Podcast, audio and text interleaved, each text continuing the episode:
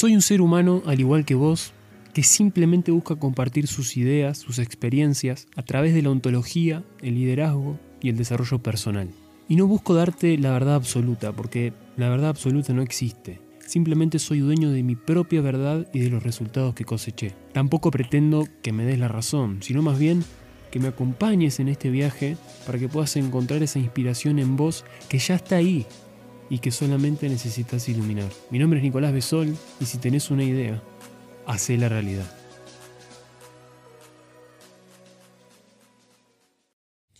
Hola comunidad, ¿cómo va? Espero que estén muy bien. Bienvenidos a un nuevo capítulo para el canal de Spotify.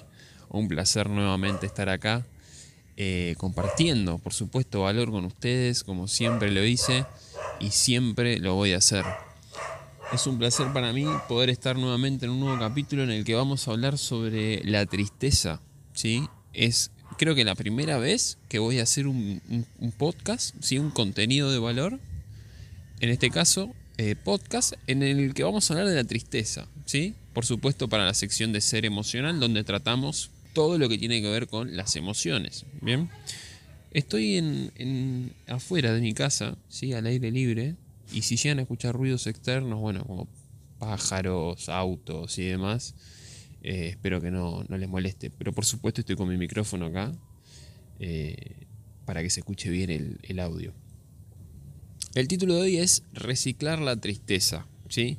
Vamos a ver cómo trabajar la tristeza desde un punto proactivo. ¿no? Por supuesto sabemos que la tristeza es, una emoción que como emoción no es ni buena ni mala, como ya lo sabemos, pero es interesante entender que eh, también la tristeza prolongada en el tiempo puede llevarnos a otras condiciones, eh, ya sea físicas, eh, mentales y demás, que ya no tienen nada que ver con la proactividad de la emoción. Si yo puedo estar triste, puedo estar pasando por una situación de tristeza, pero por supuesto yo puedo controlarla y gestionarla, pero cuando ya no siento que soy capaz de eso, ahí ya estamos hablando de otros casos, ¿no? Y esto está bueno aclararlo, porque últimamente estuve hablando con muchas personas, ¿sí? Que, me comentaban, no solo con la tristeza, sino con, otras emociones, que, no, que sentían que no tenían control de ellas. Por lo tanto, yo no puedo trabajar con ese tipo de personas, al menos como instructor en desarrollo personal y coach ontológico, porque no tiene nada que ver con la rama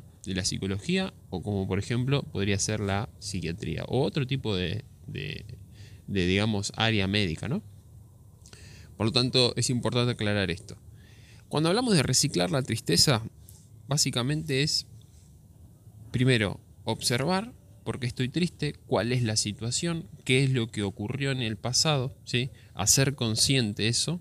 Recordemos que uno puede estar triste, ¿sí? Y que la tristeza proviene de eh, estar, digamos, mirando el pasado con angustia, ¿sí? Eh, con pesar, ¿sí? Entonces, a partir de esa, de esa tristeza, yo la empiezo a observar y, bueno, y ver qué fue lo que pasó. Bien, qué es lo que hace que a mí me ponga triste.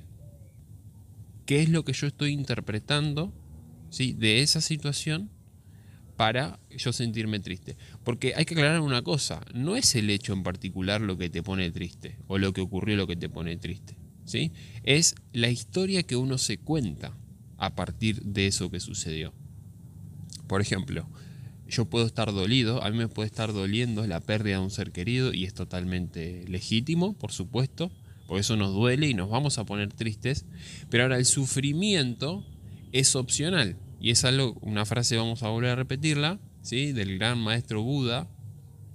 Siddhartha decía, el dolor es inevitable, pero el sufrimiento es opcional. Bien, todos sentimos dolor en algún momento, como puede ser la pérdida de un ser querido o cualquier otra cosa que te esté ocurriendo. ¿sí? Es legítimo sentir dolor, porque si no estaríamos siendo apáticos. ¿sí? Estaríamos teniendo apatía, que es todo lo contrario a la empatía. ¿sí?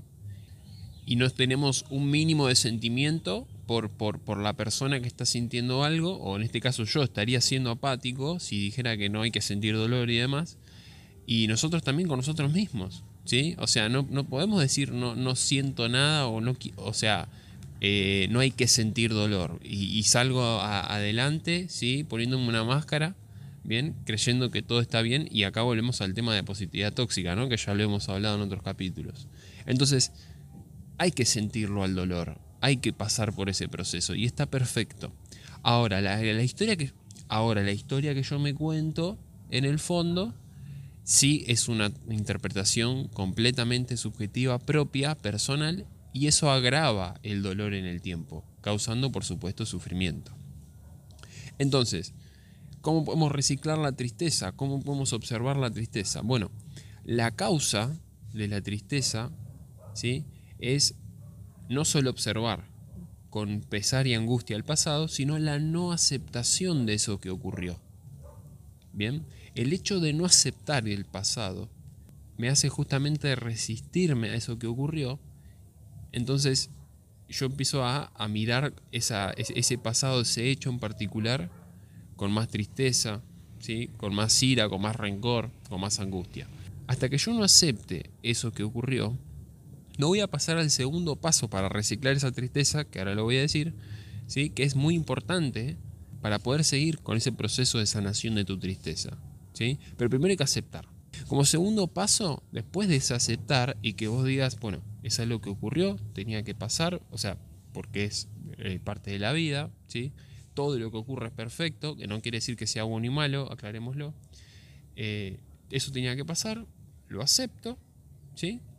Pero a partir de esa aceptación, ¿qué puedo aprender de ese pasado? ¿Qué puedo aprender de beneficioso? Yo solamente puedo aprender si acepto. Si no acepto, si me resisto, si lo quiero cambiar, si estoy apegado a una idea propia que tengo, ¿sí? no puedo aprender. Y es, es doloroso, volvemos a lo mismo, y cuesta, lo entiendo, ¿sí? No es fácil para nada. Decir, ay, acepto esto, no, porque la persona eh, está negociando con eso, está en una etapa de, dolor, ¿sí? Entonces se entiende en un punto. Pero el sufrimiento sí es opcional. Y lo defiendo a muerte eso. ¿sí? Entonces, o sufrimos, o sigo pegándome, o me sigo resistiendo.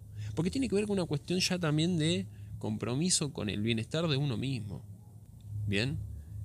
Entonces, si vos crees que tenés las riendas de tu vida, porque acá volvemos a lo mismo, yo, o sea, si realmente crees que no tenés las riendas de tu vida y que es más fuerte que vos, realmente te aconsejo que, vayas a visitar a un especialista en salud mental o un médico, ¿bien? El, que sea que te tengas que dirigir. Pero voy, me dirijo realmente a aquellas personas que creen que tienen todavía la posibilidad de poder controlar su tristeza o cualquier otra emoción. Acepta eso que ocurrió porque no lo vas a poder cambiar. ¿sí? Y a partir de esa aceptación, ¿qué puedes aprender de eso que ocurrió? ¿Sí? Siempre se puede sacar algo positivo de cualquier circunstancia. Siempre, pero siempre. ¿eh? Porque justamente la ley de la evolución que nos propone la vida es eso, justamente. Que todo está para que nosotros podamos evolucionar. Todo está por algo, para que podamos aprender. Entonces, la mejor manera de reciclar nuestra tristeza es aceptando eso que ocurrió y aprendiendo. Aprendiendo para qué? Para que podamos seguir evolucionando en nuestra vida. Y esta manera de observar la tristeza es justamente eh, la que se utiliza en la inteligencia emocional para la tristeza. Recordemos que la inteligencia emocional es la comprensión entre lo que siento y lo que hago con lo que siento. ¿Sí? Como lo hemos hablado siempre en la comunidad. Entonces, si hay comprensión entre lo que siento y lo que hago con la tristeza, es porque yo la estoy aceptando y estoy aprendiendo de ella. Si no hay comprensión, me dejo llevar por la tristeza contándome el mismo relato que me vengo contando, que eso es lo que me hace sufrir después de todo, ¿sí? Y no hay comprensión. Y termino dejándome llevar por esa tristeza. Espero que les haya gustado este capítulo. No olviden seguirme en el canal de Spotify para siempre estar aprendiendo, pasar un buen rato, tomando algún mate, tomando algún café, pasándolo con la familia. Y no olviden seguirme tampoco en mis otras redes sociales que siempre estamos subiendo algo de contenido de valor. Les mando un fuerte abrazo grande y nos vemos la próxima.